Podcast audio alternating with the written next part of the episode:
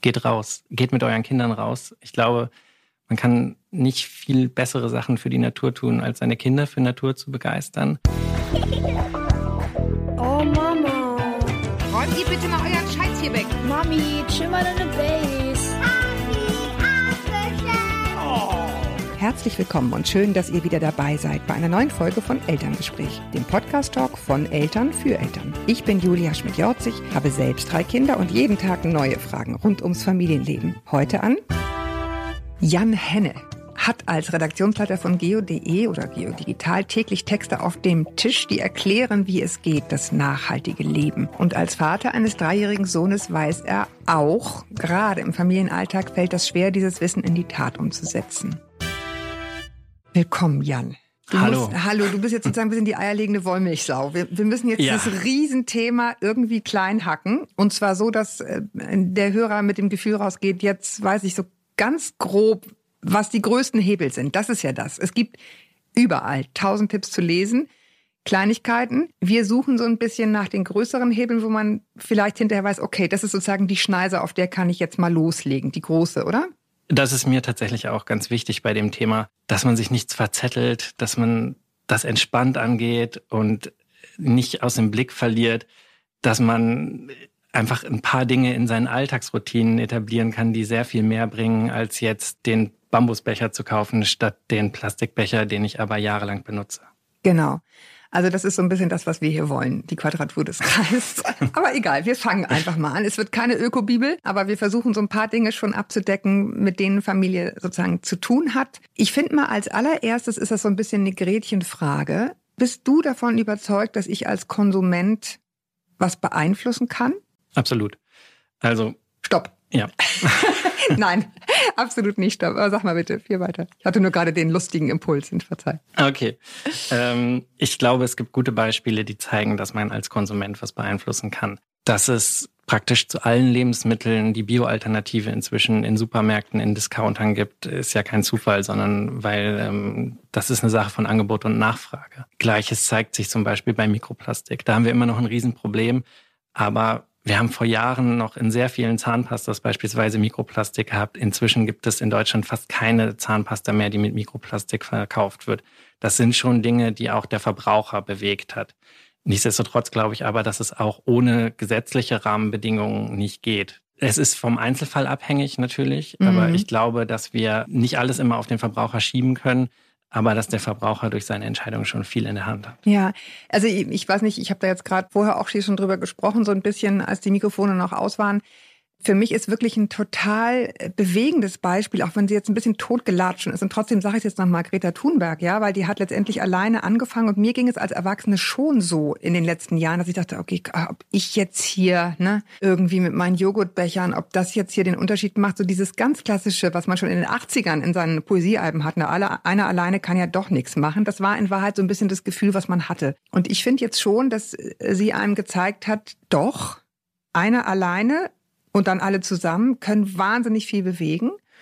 Und wenn es jetzt, wie du ganz richtig sagst, bei ganz vielen Dingen auch auf die politischen Rahmenbedingungen ankommt, dann kommt es ja auch darauf an, ist die Gesellschaft bereit für die politischen Rahmenbedingungen. Ne? Wie das nach hinten losgehen kann, hat man bei Macron gesehen. Ne? Wenn da nur verordnet wird von oben, dann gehen die Leute auf die Straße. Absolut, absolut. Also man muss schon die Gesellschaft hinter sich bringen, ohne das geht es nicht. Ja. Und ich glaube, was Greta oder was der ganzen Fridays for Future Bewegung gelungen ist, ist, dass sie ein Bewusstsein dafür geschaffen haben, dass sie viele Leute hinter sich gebracht haben, nicht nur junge Leute, auch ältere Leute, die jetzt anders darüber denken als vorher oder sich überhaupt erstmal Gedanken machen über ein bestimmtes Verhalten. Wachgeküsst ist mein Gefühl. Ja, exakt. Also insofern, man ist ja nicht nur Konsument, sondern auch Bürger und in dieser Bereitschaft, sich zu verändern, liegt ja dann einfach auch eine ungeheure Kraft. Mit diesem positiven Grundgefühl gehen wir jetzt ein bisschen ins Detail. Erste Frage, Bioprodukte oder regional? Ist gleich die schwerste, ne? Ist kompliziert, aber es so, ist, das muss es man ist kaufen. kompliziert. Regional, ja, saisonal haben wir noch vergessen übrigens. Komme Um's ich gleich noch mal zu. komplexer ja, um es machen. noch mal komplexer zu machen, aber es ist schon wichtig. Genau. Also ich persönlich und ich glaube, das ist auch die Meinung von relativ vielen Ernährungswissenschaftlern oder Leuten, die sich damit beschäftigen, ist, bei tierischen Produkten würde ich zu Bio greifen. Da geht's anders als beim Gemüse ja auch um den, äh, den moralischen Aspekt. Wie werden die Tiere gehalten? Außerdem ist die Fleischproduktion so emissionsintensiv, dass der Transport dann letztendlich nicht das wahnsinnig Entscheidende ist, wenn wir bei der Fleischherstellung über ähm, die Haltung und die Stelle und äh, den Sojaanbau, brauchen wir gar nicht zu kommen, nachdenken. Bei Gemüse ist es anders oder bei Obst. Da macht es schon Sinn, zu regionalen und zu saisonalen Produkten zu greifen. Auch Was ich ja nicht widersprechen muss. Das muss ich überhaupt nicht widersprechen, ja. Aber es kann sich widersprechen. Ein schönes Beispiel ist zum Beispiel, wenn ich einen deutschen Apfel im April, Mai, Juni kaufe, dann ist er in der Regel monatelang in einem Kühlhaus gelagert worden. In dem Moment ist es besser, wenn ich einen Apfel aus Neuseeland kaufe, weil die Emissionen, die der Transport in dem Fall verursacht hat, sind weniger als die Lagerung, die es im Kühlhaus bedeutet hat. Und da spielt saisonal dann sehr wohl eine Rolle. Aha, siehst du, guck mal, so weit habe ich noch gar nicht gedacht. Okay. Aber also das Beste mhm. ist natürlich saisonal, regional und bio. Ja, also ich, äh, ich kann nur sagen, das ist der Weg, den wir zu Hause jetzt gerade durchgemacht haben. Ich habe immer, äh, wir haben so eine Biokiste, das ist auch ein bisschen, ehrlich gesagt, mit so einem bösen Rattenschwanz, weil das Ding natürlich geliefert wird mit einem Diesel-Kleintransporter, aber das nur nebenbei. Man aber darf sich eben auch nicht verrückt machen. Der liefert ja auch viele Kisten aus. So ist es. ist immer noch besser, als wenn du alleine mit deinem Diesel oder was auch immer du für ein Auto fährst, zum Supermarkt fahren würdest und dir die Kiste vollpacken würdest. Da bin ich auch inzwischen von überzeugt. Ich wollte nur sagen, ne, die Dinge haben immer einen Haken. Wenn du da eben anfängst, dann kommst du nicht auf den grünen Zweig. Ja.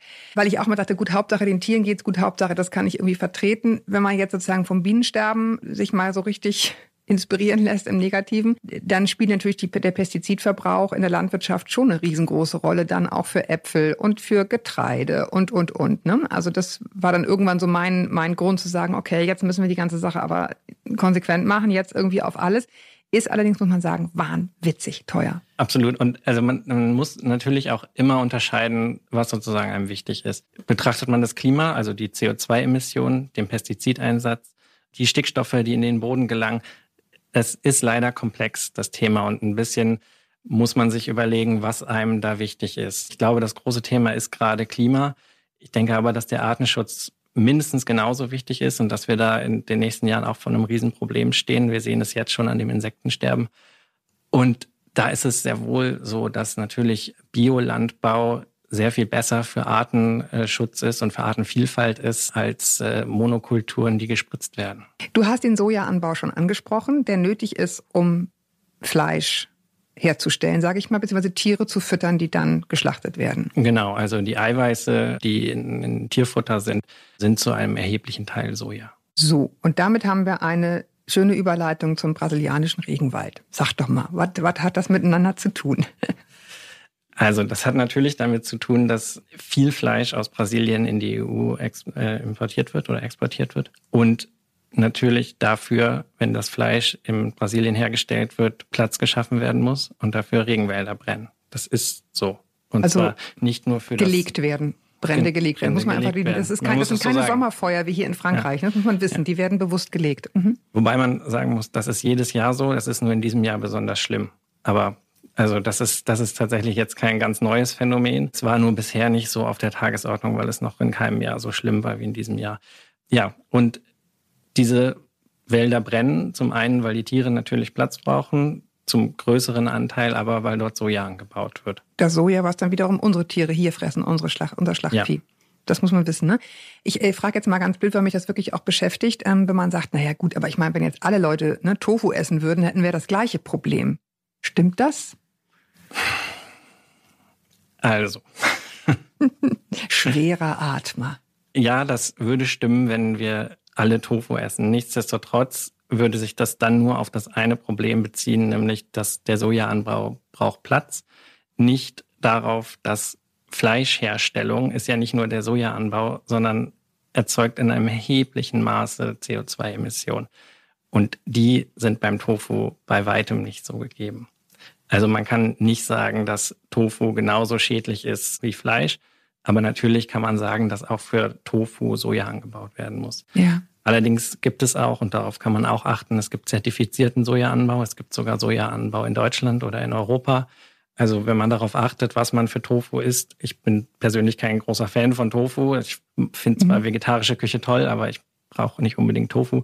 Aber es ist auf jeden Fall möglich, ähm, dort auch Produkte zu kaufen, die nicht unbedingt äh, im brasilianischen Regenwald angebaut angebaut werden. Also insofern hat sozusagen der brasilianische Regenwald, man denkt immer ne, nach dem Motto, ist irgendwie weit weg. Spätestens seit den letzten Meldungen wissen wir, das ist unsere grüne Lunge, wer es jetzt noch nicht kapiert hat. Aber es hat eben auch ganz konkret mit unserem Konsum- und Essverhalten zu tun. Es ist nicht irgendwas, was uns gar nicht betrifft und nur irgendwelche Bauern in Brasilien. Nein, das hat sehr konkret mit unserem Essverhalten zu tun. Es macht einen Unterschied, ob wir Fleisch essen, was in Deutschland erzeugt wird oder was aus Brasilien kommt. Es macht einen Unterschied, wie das gefüttert wird, ob es Biofleisch ist oder ob es konventionelles Fleisch ist. In konventionellem Fleisch oder in konventioneller Fleischherstellung wird in der Regel deutlich mehr Soja im Tierfutter eingesetzt. Und es ist nicht nur das Essen. Es macht auch einen Unterschied, ähm, wie viele neue Mobiltelefone wir uns kaufen, weil für die seltenen Rohstoffe, die da drin sind, Minen geschaffen werden, die teilweise auch im Regenwald liegen. Also es ist nicht nur das Fleisch, obwohl das Fleisch bzw. das Soja da ähm, eine erhebliche Rolle spielt. Okay, jetzt hast du eine Überleitung gemacht, die hätte ich später gemacht, aber das macht überhaupt gar nichts. Äh, da steige ich jetzt nämlich direkt drauf ein. Gerade Familien stellen sich jetzt ja oder haben die Entscheidung, glaube ich, längst getroffen, bevor die Regierung soweit war und denken, super, okay, jetzt lassen wir das Auto so viel wie möglich stehen, kaufen uns ein E-Bike. Mhm. Vielleicht sogar in Zukunft, wenn sie sich leisten können, ein E-Auto. Und dann, das weiß ich selbst, ich habe es nämlich auch gemacht, kommen immer die, die sagen, ja, also ehrlich gesagt, ne, die Klimabilanz von so einer äh, von so einer Batterie, die ist ja auch grauenhaft. Klammer auf, mal ganz abgesehen von den Arbeitsbedingungen in diesen Minen, das ist nochmal ein ganz anderes politisches und ethisches Feld, aber wenn wir jetzt über Klimaschutz reden und Nachhaltigkeit auf Umwelt bezogen, stimmt das? Ist das auch scheiße? Oder? Ähm, nein, ist es nicht. Es kommt natürlich darauf an, wofür ich das E-Bike benutze. Wenn ich mir ein E-Bike kaufe, um damit meinen Sonntagsausflug, den ich vorher mit einem normalen Fahrrad gemacht habe, etwas bequemer zu gestalten, dann ist ein E-Bike ziemlich großer Unsinn. Plus minus null, ja. Ja, nicht plus minus null. Dann ist natürlich, fällt die Herstellung der Batterie schon ins Gewicht. Ein normales Fahrrad ähm, fährt sich emissionsfrei. Natürlich verursacht die Herstellung der Batterie und auch das Aufladen der Batterie Emissionen. Klar. Ja. Wenn ich aber das E-Bike benutze und damit tatsächlich Autofahrten ersetze, dann ist das E-Bike sehr, sehr schnell kompensiert. Man geht ungefähr davon aus, dass man 160 Kilometer mit dem E-Bike fahren muss statt mit dem Auto und so die Herstellungs-, also die Emissionen durch die Batterieherstellung kompensiert hat. Dann hängt es noch davon ab, mit welchem Strom die Batterie genau, aufgeladen wurde. Das ist natürlich auch entscheidend, ja. ob es Ökostrom ist oder ähm, ein konventioneller Strommix. Also, wenn ich mir ein E-Bike kaufe aus ökologischer Motivation, dann sollte ich mich wirklich fragen, ersetze ich damit Fahrten, die ich vorher mit dem Auto gemacht habe oder nicht. Wenn ich das tue, dann ist es ökologisch auf jeden Fall sinnvoll. Und dann ist es noch schöner, wenn man Ökostrom bezieht. Man bezieht ihn ja nicht selber eins zu eins, aber man erhöht den Anteil des Ökostroms im Strommix. Genau. Äh, ich glaube, wenn wir jetzt sagen, wir wollen so ein bisschen große Schneisen schlagen, dann ist dieser Strommix im Grunde ein ganz gutes Stichwort. Ich glaube, vielfach in der Diskussion wird so ein bisschen verwischt, dass man nicht einfach nur von einem System komplett zu einer Million Prozent aufs andere gehen sollte. Ich glaube, da kann man so ein bisschen auch wenn man sich entscheidet, wie, wie handle ich jetzt, im Grunde orientieren auch an der Natur, die immer Diversität lebt. Verschiedene Systeme nebeneinander. Und dann ist eben nicht die Frage, fahren jetzt 7,5 Milliarden Menschen alle E-Autos, sondern kriegen wir einen gesünderen Mix hin, oder? Genau. Die E-Autos werden nicht in absehbarer Zeit, also wenn wir jetzt von der Perspektive von fünf oder zehn Jahren äh, sprechen, werden die sicherlich nicht komplett den Verbrennungsmotor ersetzen. Aber es macht natürlich schon einen Unterschied, ob 15 oder 20 Prozent vielleicht ein E-Auto fahren. Und dann macht es auch einen Unterschied, womit dieses E-Auto getankt wird, sage ich mhm. mal, also womit die Batterie geladen wird. Es ist grundsätzlich schwierig, wenn wir beim Thema E-Auto bleiben, seriös zu beurteilen, ob das jetzt besser oder schlechter ist als ein normales Auto, weil das von sehr vielen Variablen abhängt. Man sieht auch an Studien, die gemacht wurden und auch an sehr bekannten Studien, beim, vom IFO-Institut beispielsweise, dass das E-Auto eher schlecht gerechnet wurde, weil man vom Status quo häufig ausgeht. Mhm. Also man geht davon aus, wenn wir den Strommix haben, den wir heute haben und das E-Auto damit betanken, gut, ähm, dann den wollen wir ja so, ändern, den Strommix. Genau, genau. Also ja. optimistisch gerechnet haben wir einen besseren Strommix und damit werden die E-Autos auch besser. Außerdem wird auch häufig ignoriert oder beiseite gelassen, dass sich ja in der Forschung schon was tut. Also dass die Batterien besser werden, dass sie länger halten, dass sie ja effizienter werden. Und wenn wir da optimistisch rangehen, und ich glaube, ein bisschen Optimismus ist da angebracht, dann kann man schon sagen, dass E-Autos in vielen Fällen das normale Auto hinter sich lassen. Ja, und ich äh, habe neulich gelesen ähm, in einem Artikel, der sich auch sehr damit befasste, dass natürlich häufig auch beiseite gelassen wird das Argument, dass grundsätzlich natürlich Autos, äh, E-Autos viel weniger Verschleißteile haben als der normale Verbrennungsmotor bis hierher und deswegen auch eine wesentlich längere Lebensdauer. Und wenn man das positiv mit reinrechnet, verändert es die Klimabilanz natürlich auch nochmal zum Guten, ohne dass es jetzt alle Widersprüche aufhebt. Ja, das stimmt. Ein E-Auto hat nicht nur weniger Verschleißteile, ein Motor besteht auch aus unzählig mehr Teilen als die Batterie eines E-Autos. Und wir haben dann natürlich auch ganz andere Lieferketten. Also wie ich, wie ich eingangs sagte, es sind so viele Variablen, die da eine Rolle spielen, dass man das aktuell schwer pauschal sagen kann, weil es zum Beispiel auch eine Rolle spielt, wo denn die Batterie hergestellt wird, mit welchem Strom diese Herstellung erfolgt. Also wir können dieses Thema sehr, sehr lange führen. Ich persönlich glaube, dass die Zukunft in den E-Autos liegen wird, zumindest bei einem erheblichen Teil der Autos, die wir fahren werden. Naja, und hinzu kommt ja noch, dass die Zukunft des Autos, so wie wir es heute benutzen, ohnehin fraglich ist, sage ich mal. Ne? Es verbraucht unheimlich viel Platz, auch in Städten, in denen kein Platz mehr vorhanden ist. Also neue Verkehrs, sage ich mal, Modelle oder Stadtplanung werden da ohnehin noch viel in Bewegung setzen. Die Frage ist, werden wir in Zukunft überhaupt noch alle ein Auto haben, so wie heute, ne? was ja viele Städte eh schon gar nicht mehr haben. Genau, also Carsharing-Angebote ähm, und das, das kommt ja alles und ist schon da.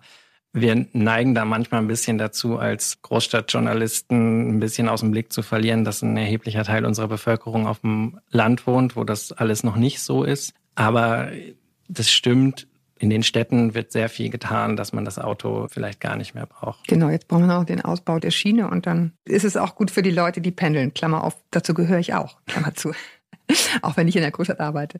Ähm, wir hatten vorhin die Kosten angesprochen, wenn ich mich für Bio entscheide. Ist ja auch noch ein Thema bei E-Autos, was sich aber, glaube ich, in den nächsten Jahren so ein bisschen erledigen wird. Damit verbunden ist die Frage, ist Bio gleich Bio? Also ist es auch okay, ich gehe äh, ne, in einen Discounter und kaufe da Bio? Und warum? Was fällt den Leuten von, weiß ich nicht, zum Beispiel Demeter ein, dass das irgendwie dreimal so teuer ist? Das kann doch nicht sein. Wie wie erklären sich diese Preisunterschiede, abgesehen von dem Gewinnstreben jedes einzelnen Einzelhändlers, in Bezug auf die Logos? Was, was sind so die unterschiedlichen Herangehensweisen? Also um Gottes Willen kann ich auch normales Bio kaufen, finde ich, es sollte man nicht, sollte man sich gar nicht überlegen. Natürlich ist es total berechtigt, normales Bio zu kaufen. Es ist auch berechtigt. Normales heißt äh, Discounter Bio. Ne? Discounter Bio, ja. genau. Das ist immer noch besser als viele konventionelle Produkte. Aber das Discounter Bio bedient oder entspricht in der Regel nur den normalen EU-Richtlinien die sind in dem Spektrum, was wir an Siegeln haben in Deutschland oder in Europa, am alleruntersten Ende. Mhm. Das heißt, immerhin haben wir sie, aber der Weisheit letzter Schluss sind sie nicht. Genau. Insofern ist es schon berechtigt, dass ähm, die etablierten Logos, also Demeter und Bioland zum Beispiel, teurer sind, weil sie erheblich strengere Regeln haben in vielen Beispielen, was die Tierhaltung angeht, aber auch was den Einsatz von bestimmten Zusatzstoffen angeht oder auch was den Einsatz von ähm, Pestiziden ähm, und, und Düngemittel und ähnlichem angeht. Also Darf ich, darf ich es einmal ja. konkret machen? Zum Beispiel, die Kälbchen bleiben länger bei der Milchkuh. Das wäre jetzt was, ne? Wenn du sagst, Demeter macht es, macht es anders oder kann ich weiß gar nicht, wer es ist, ehrlich gesagt, Bioland oder Naturland. Das sind so die Dinge, die den Unterschied machen, ne? Genau. Mhm. Oder wie viel Platz den Tieren beispielsweise zur Verfügung steht, wie streng, wie streng die Kontrollen sind. Ähm, das sind alles die Unterschiede. Es ist für den Verbraucher nicht einfach. Es gibt mehrere Dutzend unterschiedliche Siegel, die wir so finden. Und da ist es schwierig, sich zu orientieren. Ganz pauschal kann man aber schon sagen, dass die langjährig etablierten Siegel der Verbände wie Demeter oder Bioland zu den besten Standards gehören und dementsprechend auch den höheren Preis haben. Du hast schon gesagt, man soll sich jetzt mit dem einen sozusagen Coffee-to-go-Becher, den man sich vielleicht einmal im halben Jahr gönnt, nicht total verrückt machen. Wenn wir jetzt nochmal zu den großen Schneisen zurückkommen, lass uns doch mal über Haushaltsgeräte sprechen. Mhm. Energieeffizienz als Stichwort. Ne? Also ich meine, man kann natürlich dem, dem Impuls folgen und sagen, ach, dieses olle Ding, was wir da irgendwie haben, funktioniert nicht mehr richtig, schmeiße ich weg, kaufe ich neu in A+++++, Energieeffizienz. Aber da habe ich natürlich irgendwie auch wieder Müll verursacht. Ne, dabei, ne, das ist, ist das dann wirklich gut, irgendwie schon wieder was Neues zu kaufen? Aber dennoch würdest du auch sagen, die Energieeffizienz von Geräten macht einen größeren Unterschied als der Coffee-to-Go-Becher? Ja, absolut. Alles, was man. Du lachst, das na, ist gar nicht so klar, oder? Ja, alles, was man, ähm, es ist natürlich die Frage, wenn ich jetzt jeden Tag zehn Coffee-to-Go-Becher kaufe, dann, ja. dann sprechen wir von einem anderen Thema. Aber ja, alles, was täglich läuft, was ich täglich benutze, macht einen großen Unterschied. Bei der Energieeffizienz ist es so eine Sache, dass, da kann man sich auch leicht verwirren lassen. Wir haben ja diese Energieeffizienzklassen A+, A++, man kennt das. Mhm. Kann ja auch eine Ähm, schöne Geschichte zu erzählen. Ja, die vergleichen nämlich nur die Geräte innerhalb einer Klasse. Das heißt, es kann durchaus sein, dass der große Kühlschrank mit vielen tollen Funktionen eine bessere Energieeffizienzklasse hat als ein kleinerer Kühlschrank. Aber der In echte Stromverbrauch, der dahinter steckt, also wie viel Strom verbraucht der beim Jahr Nutzung, der ist selbstverständlich bei dem kleineren Kühlschrank deutlich besser. Ja. Und das ist auch das Tückische. Also zum Thema Energieeffizienz sollte man auf jeden Fall ähm, dazu sagen, dass man sich den echten Stromverbrauch der Geräte angucken sollte und nicht nur auf die Effizienzklasse achten sollte. Das ist ja im Endeffekt genau das, was jetzt beim CO2-Ausstoß auch analog passiert ist. Ne? Natürlich sind die Motoren besser geworden, natürlich sind die sauberer geworden, natürlich verbrauchen die weniger, aber die Autos sind immer fetter geworden. Ne? Das ist dieser SUV-Effekt, wo man denkt, ja gut, aber wenn alles besser geworden ist, warum ist der CO2-Ausstoß gestiegen? Deshalb. Das ist übrigens auch so, wo wir beim Thema Elektrogeräte sind, beim Standby so. Der Verbrauch, den Geräte haben auf Standby oder den zum Beispiel das ähm, Handykabel hat, was noch in der Steckdose steckt, aber das Handy gar nicht dranhängt, der ist viel geringer geworden mit den Jahren. Aber dadurch, dass wir so viel mehr Elektrogeräte haben, ist der Gesamtverbrauch, den das Standby-Phänomen, nenne ich es jetzt mal, verursacht, nicht geringer geworden. Hast du nochmal, es gibt irgendwie so knackige Zahlen, die einem wirklich hinüberfallen lassen, wie viel diese Standby-Modi auslösen an Energieverbrauch? Ich glaube teilweise des eines ganzen Landes irgendwo anders. Ist das richtig? Ja, man sagt, glaube ich, im dem Betrieb von zwei Atomkraftwerken im Gut, Jahr. Das lassen wir jetzt mal so stehen. Also das macht echt einen Unterschied. Ne? Geräte benutzen, ja klar, da kommen wir sozusagen, glaube ich, in unserem Zeitalter gar nicht mehr drum rum. Aber dann bitte ausschalten, Stecker rausziehen, Standby-Modus ausmachen. Muss einfach gar nicht sein. Das ist auch wahrscheinlich on the long run gesünder. Ja, darauf zu achten. Immer wieder geistert dann auch sowas wie Klimaneutralität durch den Raum. Was heißt das eigentlich? Macht das zum Beispiel irgendwie einen Unterschied, wenn ich meine Reise mit sechs Personen für ein Wochenende nach New York mit Flugmeilen oder Regenwaldprojekten sozusagen in Anführungsstrichen erkaufe? Ist das einfach ein schlechter Ablasshandel, moderner? Oder macht das schon einen Unterschied? Also bleiben wir erstmal beim Begriff Klimaneutralität. Also das kann zwei Dinge bedeuten. Also das ähm, steht ja gerne überall drauf. Äh, Banken arbeiten klimaneutral, Post ist klimaneutral. Es kann zum einen bedeuten, dass der CO2-Ausstoß, den ein Prozess, die Herstellung ähm, von einem Produkt erzeugt, kompensiert wird. Bedeutet, ich habe zwar Emissionen, die ich, äh, die ich ausstoße, dafür spende ich aber an Aufforstungsprojekte. Und das wird dann gegengerechnet und dann kann man sich klimaneutral nennen. Das ist das eine. Das andere ist, ich bin tatsächlich emissionsfrei in dem, was ich tue. Das bedeutet beides klimaneutral. Und es ist natürlich die bequemere Variante die erste. Also zu sagen, ja, ich habe zwar viele Emissionen, aber ich kompensiere die ja weil dann muss ich nicht meine Prozesse umstellen, dann muss ich nicht auf nachhaltigere Rohstoffe setzen, sondern ich kann es halt kompensieren. Und das ist aus meiner Sicht, und das ist ähnlich beim Flug, auch das große Problem an dem Kompensieren. Es hemmt Innovation. Wenn ich immer sagen kann, ich kann es ja kompensieren, dann bin ich nicht gezwungen, mich zu verbessern. Das betrifft Unternehmen, das betrifft aber Verbraucher genauso. Ich richte mich bequem ein in meinem Verhalten, weil ich sage, ich kann es ja kompensieren anstatt wirklich was zu verändern. Ja, in, mir wird jetzt gerade sozusagen dieses Bild der Autoindustrie dann so ein bisschen geweckt, ne? wo es immer heißt, ja, wenn wir das jetzt alles so schnell machen, dann verlieren wir hier in wir sind ein Autoland, dann gehen hier zigtausende Arbeitsplätze verloren. Wenn man früher aufgewacht wäre und sich diesen Prozessen gestellt hätte, dann hätte man wahrscheinlich einfach andere Arbeitsplätze, die dann eben nicht mehr so abhängig sind von der Autoindustrie, oder ist das naiv zu glauben? Langes Schweigen. Ja. Ja, so Äh, Hauruck ist immer schwierig, ne? Ja. Mal eben also schnell. Hauruck ist natürlich immer schwierig. Und na klar, es ist besser und einfacher. Man geht diese Projekte langfristig an und guckt, wie wir unsere Arbeitsplätze ähm, umschichten. Aber es ist natürlich so, dass das lässt sich nicht, nicht schönreden. Wir haben über die Anzahl der Teile gesprochen, die so ein konventioneller Motor hat und die, die Teile, die ein anderes, also die, die ein E-Auto hat. Betrifft die Zulieferer auf Das gut Deutsch. betrifft die Zulieferer und natürlich sind da Industrien in Gefahr und es geht um eine Menge Arbeitsplätze, ja. Ja. Ich Aber glaube das trotzdem, es wird dann irgendwie neue geben für andere Technologien, die uns helfen werden, weiß ich nicht, Wasser zu verarbeiten. Das, Wasser äh, das glaube ich auch. Das ist aber ein langer Prozess Ja. und das ist ein der verschlafen wurde, das, muss man leider sagen. ja. ne? Das ist das, was mich jetzt so ärgert, dieses nach dem Motto, Ja. ja. jetzt muss es auf einmal so schnell gehen. Ja, man hätte ja auch vorher, aber gut, das ist jetzt schon wieder große Politik. Ja.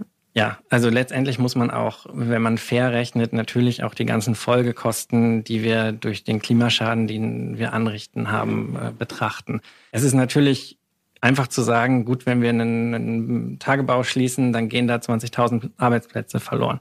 Das Geld, was diese 20.000 Arbeitsplätze kosten, ist aber wenig im Verhältnis, wenn wir rechnen, was uns äh, die Klimaschäden kosten. Und wenn man sozusagen sagen würde, okay, das, was wir durch die Klimaschäden einsparen, indem wir zum Beispiel uns vom Kohlestrom lossagen, stecken wir da rein, neue Arbeitsplätze zu fördern, Weiterbildung zu machen, whatever. Das ginge natürlich. Ja, nun muss man sagen, wir hatten das ja eingangs schon mit Macron. Da heißt es halt auch, ne, was, was, da ist natürlich dem Braunkohlearbeiter das Hemd näher als die Hose dieser langfristige Prozess, dem nützt, der nützt dem gar nichts, wenn er seine Arbeit verliert. Ne? Das sieht man ja auch ganz jetzt direkt bei, die, bei den Wahlen, die wir jetzt hatten. In den Braunkohlerevieren, die von der Schließung bedroht sind, ist die AfD am allermeisten gewählt worden. Das sind Leute, die einfach für sich keine Zukunft sehen, die sich nicht mitgenommen fühlen. Da muss man schon auch aufpassen. Man sagt immer, ja, Arbeitsplätze immer als Gegenargument zur Klimakatastrophe. Es wird gefährlich, wenn die Leute einfach das Gefühl haben, die Zukunft findet ohne mich statt. Dann kann man es auch politisch schwer durchsetzen. Ne? Ja, auch das komplex als Familie und gerade, also mir, mir geht es so, als Familie, die in der beide Elternteile arbeiten, online bestellen. Ist das die neue Klimakatastrophe sozusagen oder ist das eine Klimakatastrophe oder kann ich dem auch was abgewinnen, klimapolitisch oder also was abgewinnen, klimapolitisch vielleicht. Es gibt natürlich auch noch andere äh, Dinge, die da eine Rolle spielen. Wie werden, werden zum Beispiel ähm, Lieferanten bezahlt? Unter genau. welchen Bedingungen arbeiten die? Ne? Das spielt natürlich auch eine Rolle. Was ähm, passiert mit den Innenstädten? Ja. Grundsätzlich kann man Online-Shopper aber beruhigen. Es ist äh, prinzipiell überhaupt keine ähm, Klimakatastrophe. Es gibt sogar relativ viele Fälle, wo es besser ist, online zu bestellen. Und zwar selbst, wenn man mit dem Fahrrad zum Geschäft fahren würde. Das liegt einfach daran, dass Kaufhäuser unglaublich viel Energie verbrauchen. Schaufenster, alles, also das, das sind ja Riesengebäude, die in der Stadt. ja auch Menschen. Na klar, also ja, ja. Wir, haben ja, wir haben ja gesagt, wir reden Frage, über das Klima, ja. Die Frage klammern wir an der Stelle aus. Aber es ist natürlich etwas anderes, ob ich ein paar Schuhe im Schaufenster inszeniere und die in ein Kaufhaus stelle, was beheizt werden muss, als wenn ich das in der Lagerhalle habe. Und wenn man das gegeneinander rechnet, da gibt es auch Untersuchungen, kann es tatsächlich sein, dass Online-Shoppen besser ist. Ja. Ja, ich meine, ich glaube sowieso, jemanden, der sich intensiv mit Nachhaltigkeit, mit ökologischer Nachhaltigkeit, sage ich jetzt mal nur, beschäftigt, kommt ganz schnell zu dem Schluss, dass ökologische Nachhaltigkeit und soziales, marktwirtschaftliches Verhalten irgendwie sehr, sehr eng zusammenstehen. Ne? Also die Frage, wie wird der Paketbote behandelt, hat eben doch sehr viel damit zu tun, wie wir grundsätzlich uns in der Umwelt bewegen. Wenn ich den einen schlecht behandle, man sieht das aber so jemanden wie Trump, ne? Hacke ich auf einem rum, hacke ich auf allen rum. Das betrifft im Grunde nicht nur Frauen, sondern alle.